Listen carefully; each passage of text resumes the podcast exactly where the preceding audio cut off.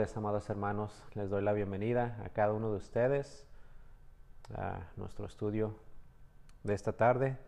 Eh, quisiera mandarles un saludo a nuestros amados hermanos de la Iglesia Bautista por su gracia.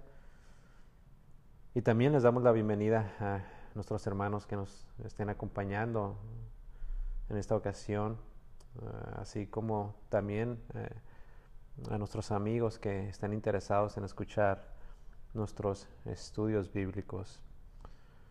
Pues como iglesia sabemos que estamos estudiando la carta a los Efesios, es un estudio bíblico que le hemos eh, titulado Estudio Inductivo de Efesios. Gracias a Dios nos encontramos ya en el capítulo 5. Nos encontramos en el versículo 19. Por las últimas cuatro semanas estuvimos estudiando el versículo 18 y creo con toda seguridad que hemos sido muy bendecidos, muy edificados por lo que Dios nos ha estado enseñando a cada uno de nosotros. Si tiene su Biblia abierta, voy a invitarle a que abra la carta a los Efesios en el capítulo 5 y vamos a, a comenzar leyendo el versículo 18, solamente para tener un poquito de, contexto. Y vamos a leer hasta el versículo 21, aunque solamente vamos a cubrir un solo versículo que viene siendo el versículo 19.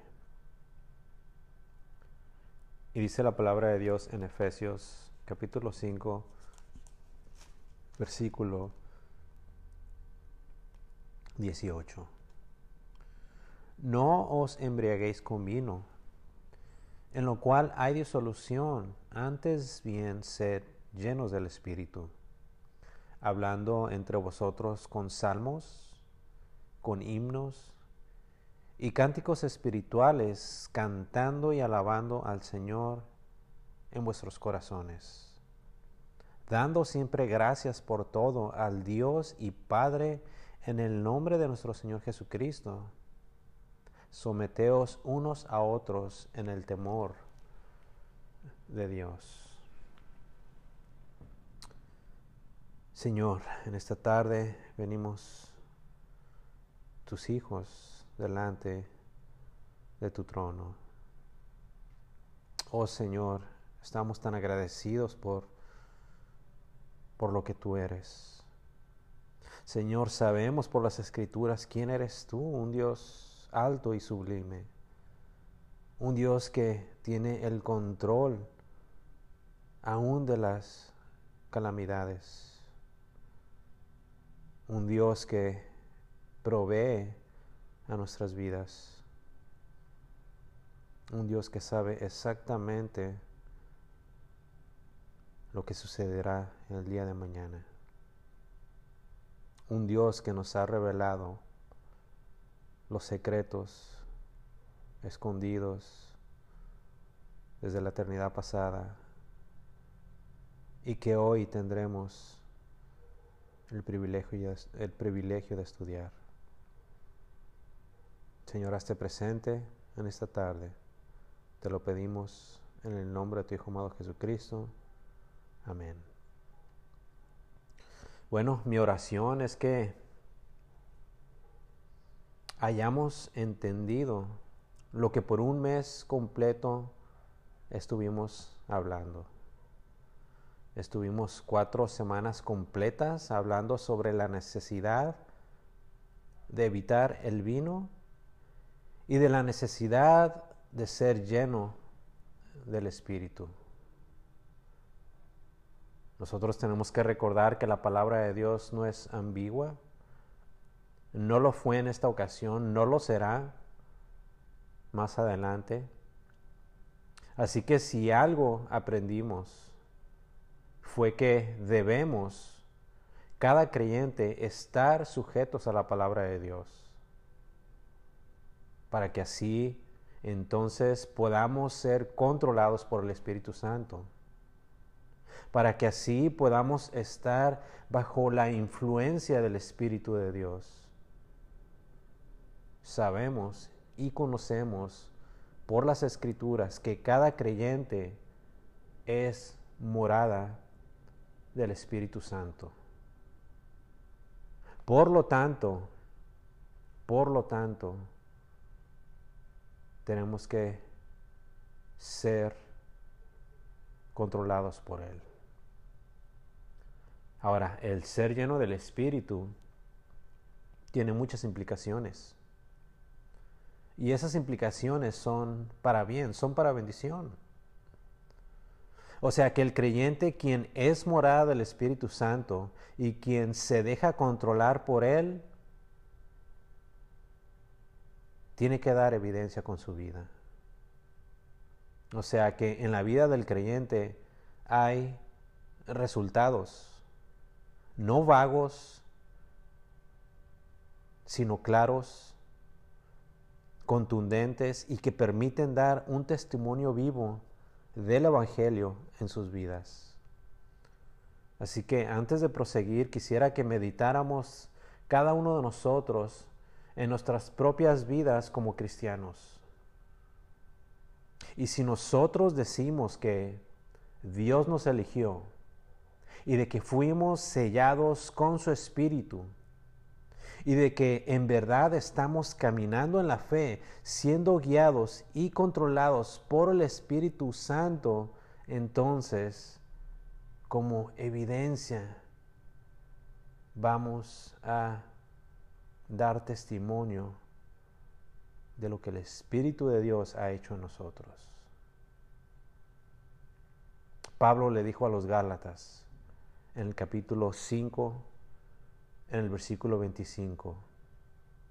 Si vivimos por el Espíritu, andemos también por el Espíritu. Cada cristiano tiene el Espíritu de Dios, pero el mandato aquí es que el Espíritu tenga todo, absolutamente todo de esa persona. Así que en los siguientes versículos que vamos a estar estudiando, vemos que el apóstol Pablo enumera algunos resultados de lo que es ser lleno del Espíritu. Y si está tomando notas, le voy a recomendar que anote lo siguiente. Aquí, en los siguientes versículos, podemos encontrar cuatro resultados de lo que es ser lleno del Espíritu. Número uno, hablando salmos, himnos y cánticos espirituales. Número dos, cantando y alabando al Señor. Número tres, siendo agradecidos con Dios el Padre. Y número cuatro, el someterse los unos a los otros. Una vez más, número uno, hablando salmos, himnos y cánticos espirituales. Número dos, cantando y alabando al Señor. Número tres, siendo agradecidos con Dios, el Padre. Y número cuatro, el someterse los unos a los otros. Cuatro resultados de lo que es ser lleno del Espíritu. Versículo 18. Efesios capítulo 5, versículo 18. Les dice el apóstol Pablo.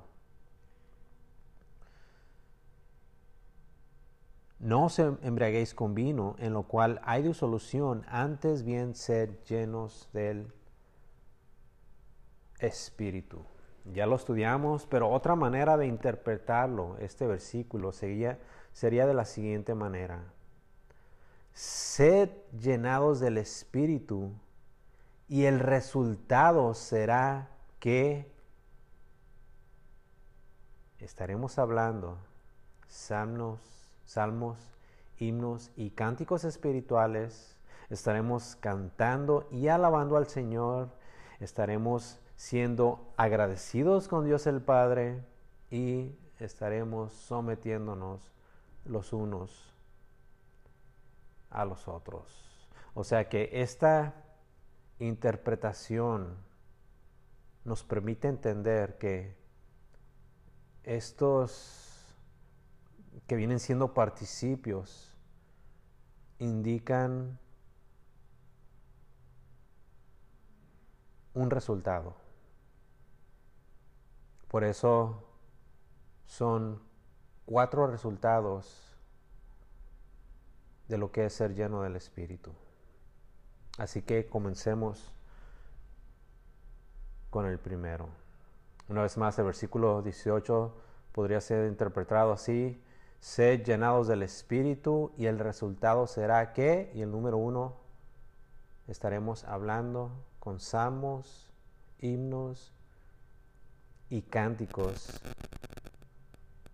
espirituales. Veamos el versículo 19. Hablando entre vosotros con salmos, con himnos y cánticos espirituales. Recordemos que nuestro estudio es un estudio inductivo. Esto quiere decir que no tan solamente vamos a leer y ni siquiera tan solamente explicar. Estaremos explicando lo que estamos leyendo, pero antes de eso tenemos que hacer observaciones. Y al hacer observaciones tenemos que hacernos preguntas. Y al hacernos preguntas tenemos que responderlas. Tenemos que ver primeramente qué fue lo que dijo el autor, a quién se lo dijo, por qué se lo dijo. Y después que hayamos eh, interpretado lo que el autor original quiso decirle a su audiencia original, entonces después podríamos deducir lo que viene siendo la aplicación a nuestras vidas. Pero noten cómo dice el versículo 19. Dice, hablando entre vosotros con salmos, con himnos y cánticos espirituales. Lo primero, lo primerito que quiero que notemos aquí es que el apóstol Pablo inspirado por el Espíritu Santo, no está diciendo que esto es un resultado individual. Miren cómo dice otra vez el versículo 19. Hablando entre vosotros con salmos. ¿Cómo dice? Dice hablando individualmente o solos. No, dice hablando entre vosotros. Esto significa, esto significa que debe de haber más de una persona presente. Esto significa que el creyente tiene que estar reunido con sus otros hermanos para poder entonces hablar con salmos, con himnos y cánticos espirituales el acto regular de reunirse con otros creyentes para adorar a Dios y cantar alabanzas a su nombre es uno de los medios mediante los cuales los creyentes demuestran que están llenos del Espíritu. Esto nos habla de la importancia de la iglesia local. Creo que como iglesia local hemos hecho un buen trabajo en esto, en hacer un énfasis del compromiso que cada uno de los miembros tienen para con los demás hermanos.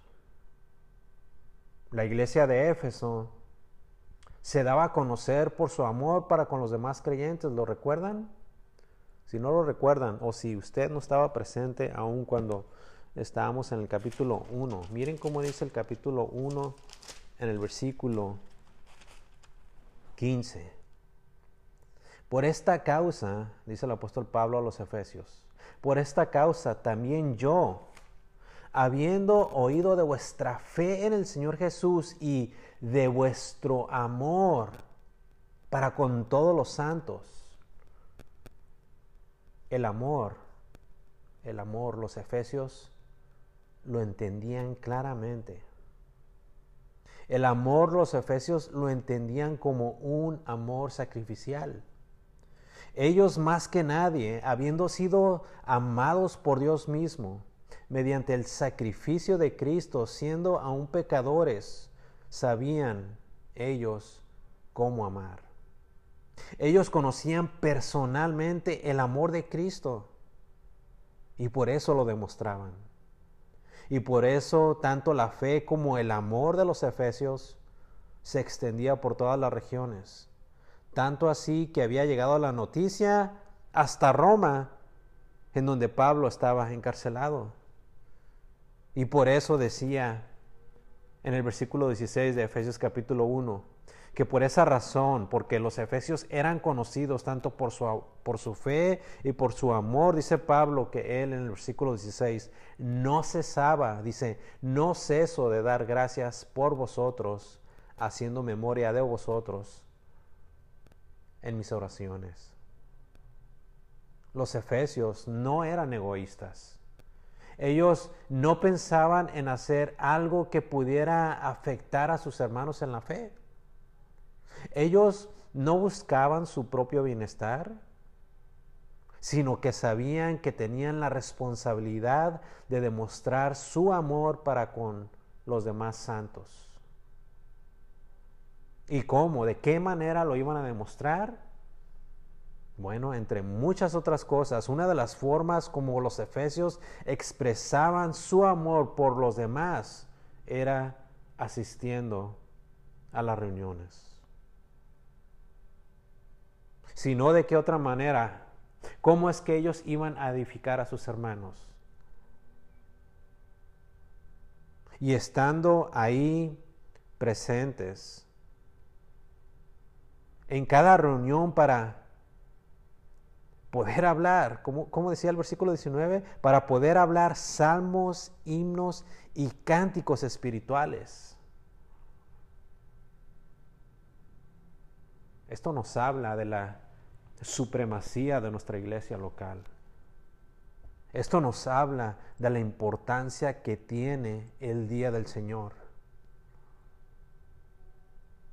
Mientras tal vez podamos decir con nuestra boca que amamos a nuestros hermanos, pero si no estamos con ellos presentes, físicamente presentes para hablar espiritualmente de cosas eternas, creo sinceramente que todo absolutamente quedaría en el aire. Es imposible ser edificado por mi hermano si es que éste no está presente. Es imposible ser bendecido por mi hermano en la fe si decide deliberadamente no estar reunido conmigo. Amada iglesia, esto no es legalismo, ni tampoco autoritarismo, esto es bíblico. Es bíblico, recordemos el contexto de esta carta.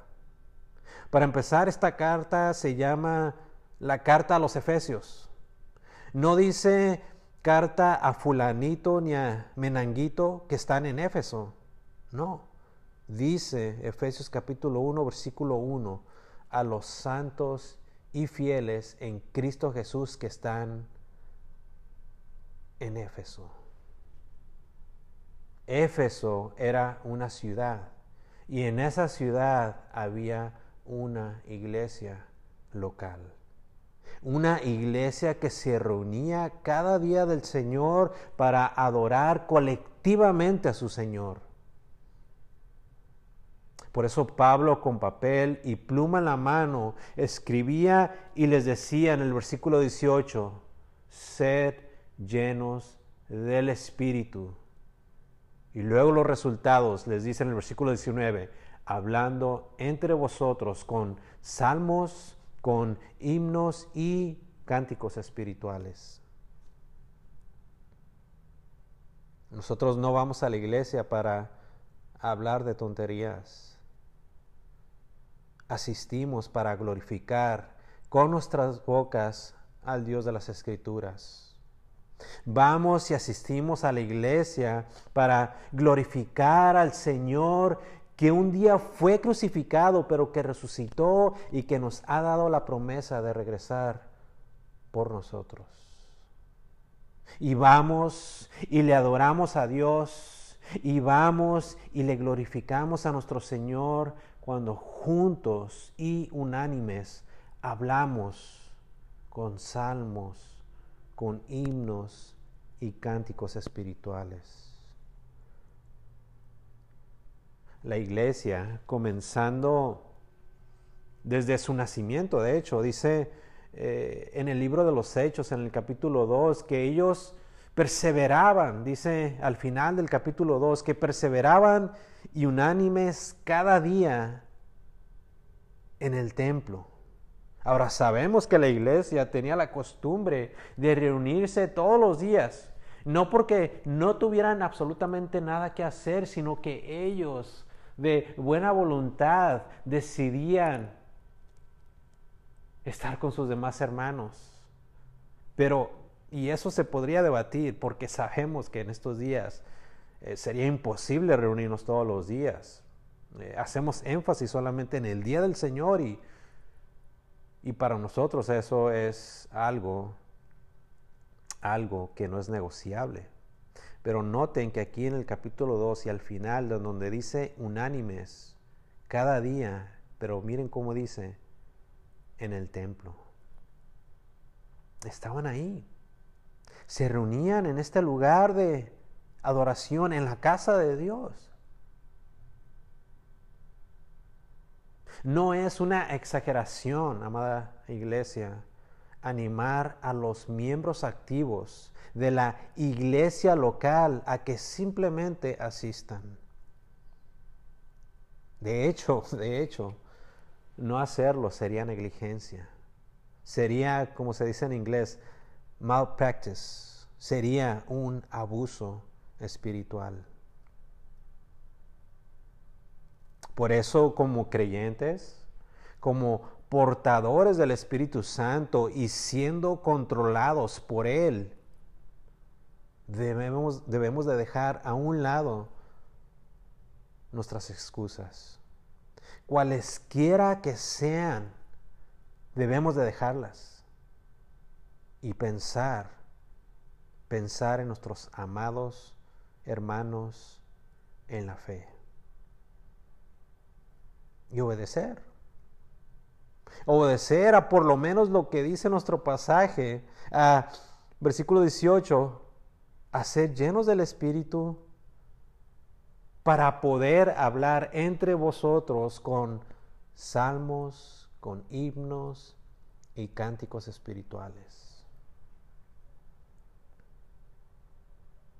Tal vez de alguna manera u otra, cuando leemos este versículo, eh, tal vez se nos venga a la mente el inmediatamente cantar, y esto es cierto. Pero miren lo que Pablo dice, no dice cantando salmos, dice hablando entre vosotros salmos. Ahora pregunta, ¿por qué Pablo habría dicho eso? ¿Que no se supone que los salmos o aún los himnos deberían de ser cantados? Bueno, sí, como vamos a ver más adelante, pero ya que Pablo lo dijo, no necesariamente. Esta expresión de hablar, de hecho, es común en la Biblia, se podría decir. En Deuteronomio capítulo 31, vemos que Moisés canta una canción, la canta al pueblo de Israel. Pero lo interesante aquí es que vemos que Moisés no cantó su canción, sino que más bien la habló. Miren rápidamente en Deuteronomio capítulo 31, versículo 30, dice, entonces habló Moisés a oídos de toda la congregación de Israel las palabras de este cántico hasta acabarlo. Una vez más, entonces habló Moisés a oídos de toda la congregación de Israel las palabras de este cántico hasta acabarlo. Y este es el cántico. en el, capítulo 32 de Deuteronomio. Escuchad cielos y hablaré, y oiga la tierra los dichos de mi boca. Goteará como la lluvia, mi enseñanza, destilará como el rocío mi razonamiento, como la llovizna sobre la grama y como las gotas sobre la hierba, porque el nombre de Jehová proclamaré, engrandecer a nuestro Dios. Él es la roca cuya obra es perfecta, porque todos sus caminos son rectitud. Dios de verdad y sin ninguna iniquidad en Él es justo y recto. Y el canto, el, cántico, continúa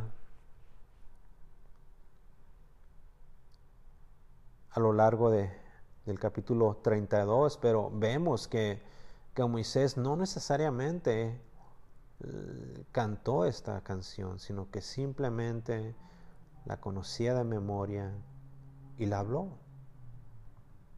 Vemos también que David, el rey David, en vez de cantar una alabanza al pueblo de Israel, así como Moisés, la habló con palabras. En 2 Samuel capítulo 22, comenzando en el versículo 1 dice, habló, no dice cantó, dice, habló David a Jehová las palabras de este cántico.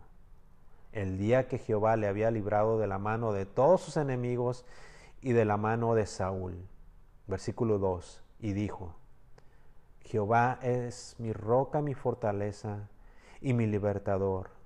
Dios mío, fortaleza mía, en Él confiaré mi escudo y el fuerte de mi salvación, mi, perdón, mi alto refugio, Salvador mío, de violencia me libraste. Invocaré a Jehová, quien es digno de ser alabado, y, seré salvo de mis enemigos. Así que cuando Pablo les dice a los efesios, hablar entre vosotros salmos, se refería exactamente a esto.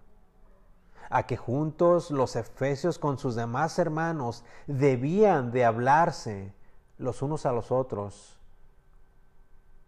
con salmos. Ahora, si venimos a la iglesia y hablamos o aún cantamos, porque en este mismo versículo vemos que les dice que hablen también cánticos espirituales. Pero si venimos a la iglesia y, cantamos o hablamos, entonces, ¿verdaderamente lo estamos haciendo para nuestros demás hermanos? ¿Será que eso es lo que el apóstol Pablo nos quiere decir? Bueno, pareciera ser que sí, pero no es eso lo que Pablo realmente quiere expresar.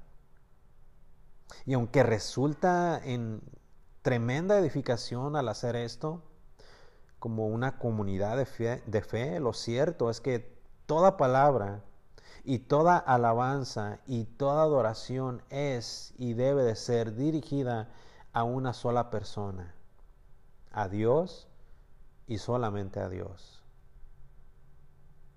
Pero al hacer esto, al cantarle y alabarle a Dios, sucede algo, algo totalmente extraordinario.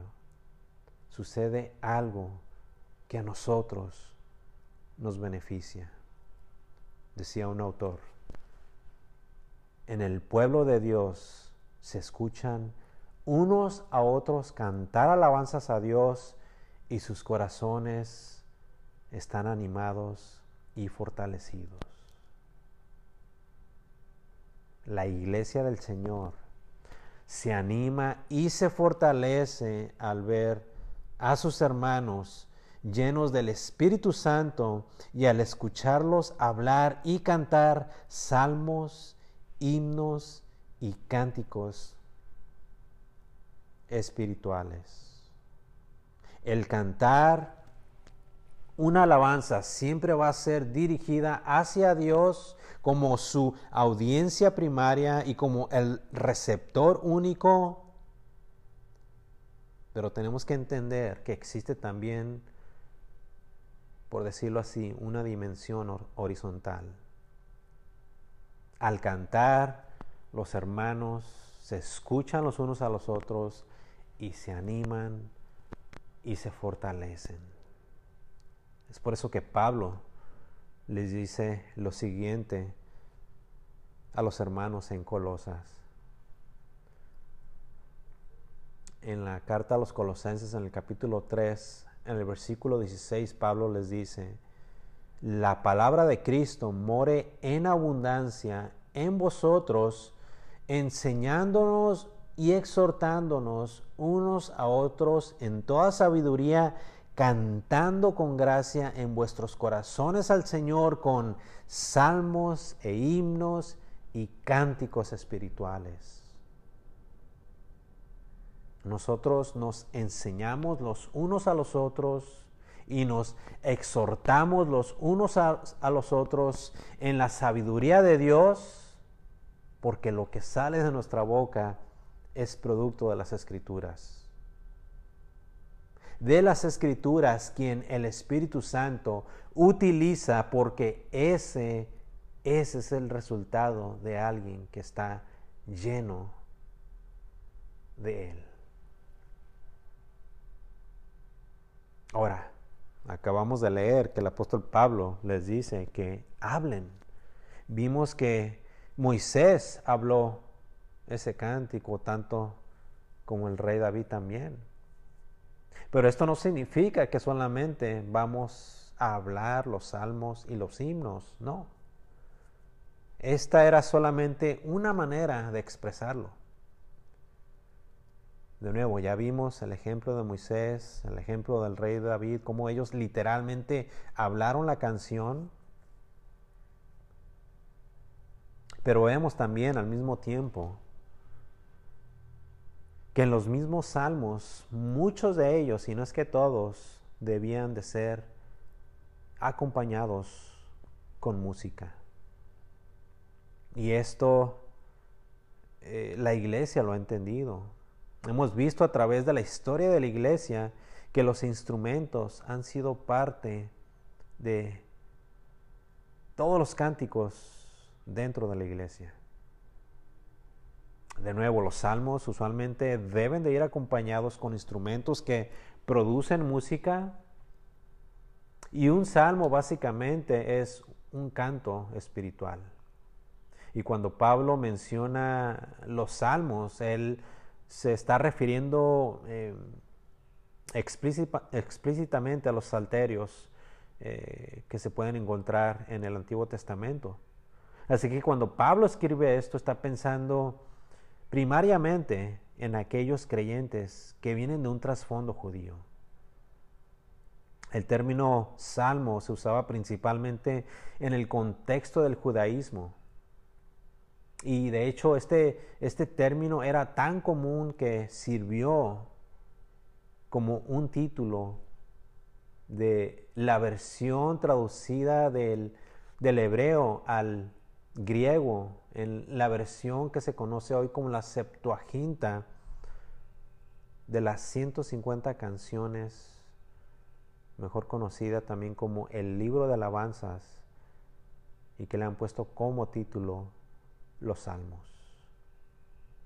A eso se refiere Pablo cuando está eh, mencionando que la iglesia debía de cantar o de hablar con salmos. Ahora, ¿qué es el himno? Creo que esa pregunta todos nosotros la podríamos responder. ¿Por qué? Porque nosotros eh, pues vendríamos siendo eh, parte del grupo de los gentiles.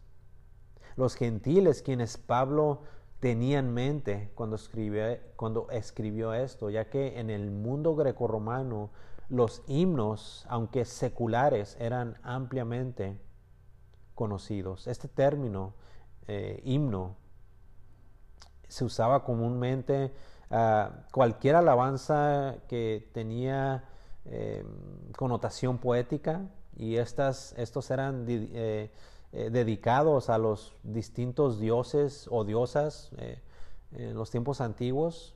los himnos eran muy reconocidos por, por el mundo gentil y aún eran denominados como himnos homéricos. De hecho, muchos otros poetas escribieron himnos de alabanza para sus deidades de origen griego y muchos de ellos se cantaban en los cultos a los dioses en los diferentes templos que eran paganos.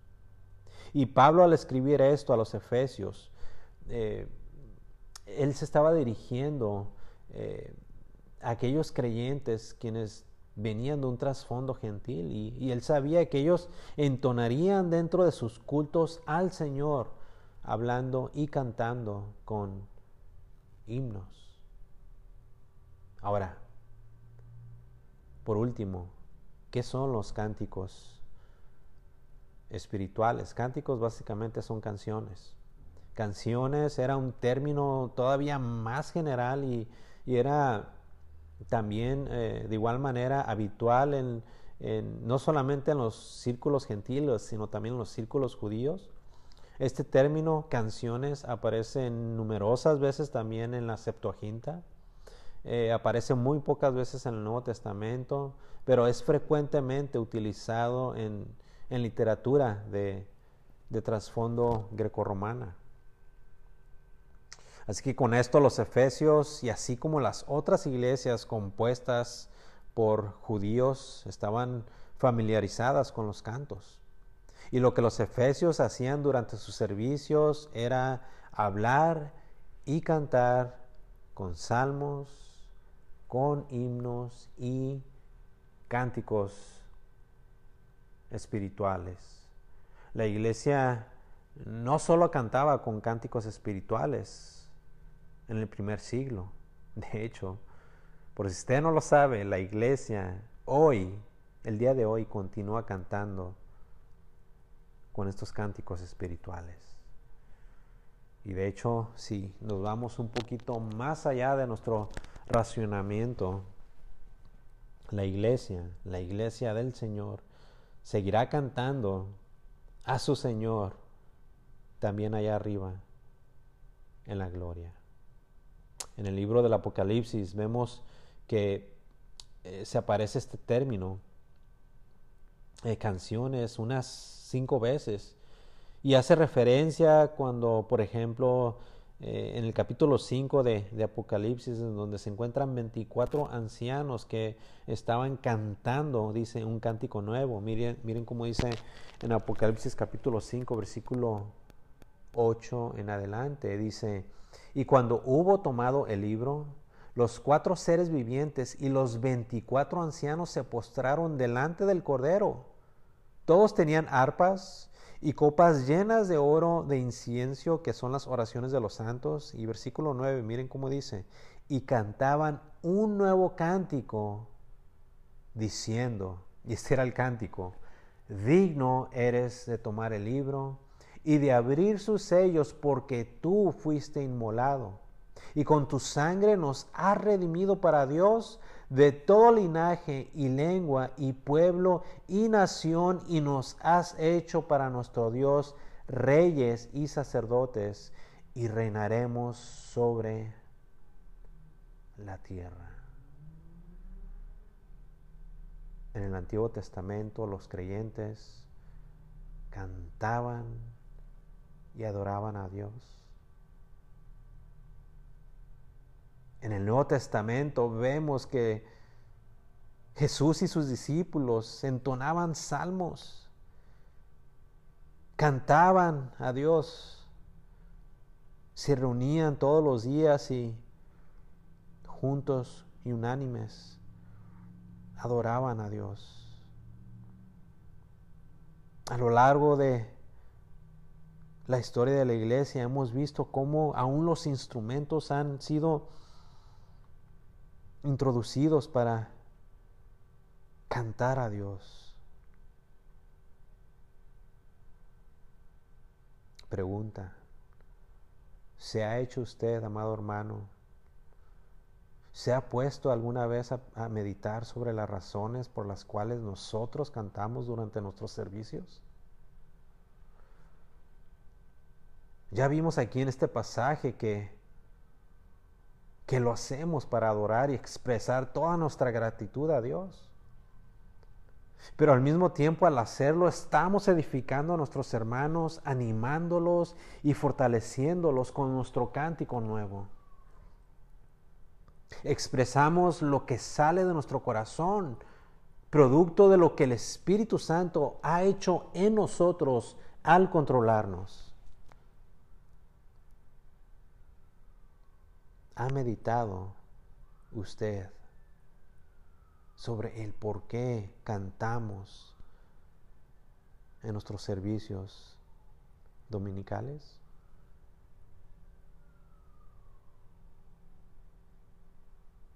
Lo hacemos por Dios y para Dios. Y es por eso que cuando vamos, cantamos, no nos da pena. No tenemos vergüenza, aunque aún nuestra voz no sea angelical. Yo he escuchado hermanos que cantan con una voz que si fueran a competir, serían los primeros en ser descalificados. Pero en el reino de Dios nada de eso importa. Porque así como Dios mira lo de adentro, lo que el hombre no puede ver, Dios mira únicamente lo que a él le interesa, que son las intenciones de cada uno de sus hijos e hijas que han permitido que el Espíritu Santo, por medio de su palabra, los esté guiando. Creyentes creyentes que verdadera, verdaderamente aman a Dios, creyentes que están caminando por ese sendero de justicia, creyentes que se están santificando todos los días de su vida, creyentes que van progresivamente hacia, su santificación, creyentes que no retroceden, sino que están seguros de quiénes son y por qué lo hacen, creyentes que son sabios y no necios que aprovechan bien el tiempo, que siempre están adentrados seriamente en la palabra de Dios. Creyentes que están siendo llenos del Espíritu, hablando y cantando con sus demás hermanos, con salmos, con himnos y cánticos espirituales. Versículo 19 parte final, cantando y alabando al Señor en vuestros corazones. Esto es simplemente y sencillamente adorar a Dios con el Espíritu, cantándole y alabándole con lo más profundo de nuestro ser. En ese ser el cual está básicamente inundado de teología, o sea, de verdades que tienen como fundamento lo que está en este libro llamado la Biblia. Amados hermanos, la alabanza hablada o cantada siempre va a incluir una implicación profunda del corazón decía un comentarista, el punto principal es la verbalización de la alabanza a través del canto. O sea, toda nuestra alabanza, toda nuestra alabanza se tiene que expresar de un corazón que ha sido sumergido completamente en la palabra de Dios. Y luego esta alabanza que sale de nuestro corazón, al mismo tiempo debe de ser dirigida siempre, siempre al Señor, siempre a Dios. Muchos le cantan a otras cosas, muchos le cantan a la vida, otros le cantan a la novia, otros le cantan al destino y aún otros le dedican sus voces a la muerte. Pero un creyente siempre, siempre dirigirá su canto, su cántico nuevo al Señor de los cielos. Nuestros cánticos siempre deben de ser cristocéntricos. Deben de estar siempre alabando a Cristo por quien es Él. Desde su preexistencia hasta su encarnación, por sus obras, por su sacrificio, por su muerte, por su sepultura, por su resurrección y por todo lo que Él es. Este fue nuestro estudio inductivo de la carta a los Efesios. Oremos. Señor, gracias te damos, porque nos damos cuenta de que de nuestra boca tiene que salir alabanza. Te pedimos perdón, Señor, si, si últimamente lo único que ha salido ha sido otra cosa. Y aún te pedimos perdón, Señor, si lo que ha salido ha sido pecado o blasfemia.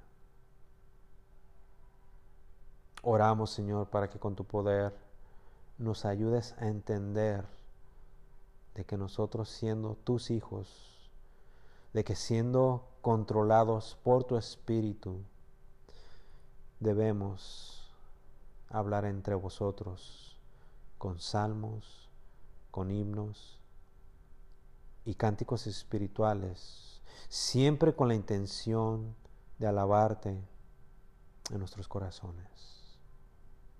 Gracias Señor, te damos en el nombre de Cristo Jesús. Amén.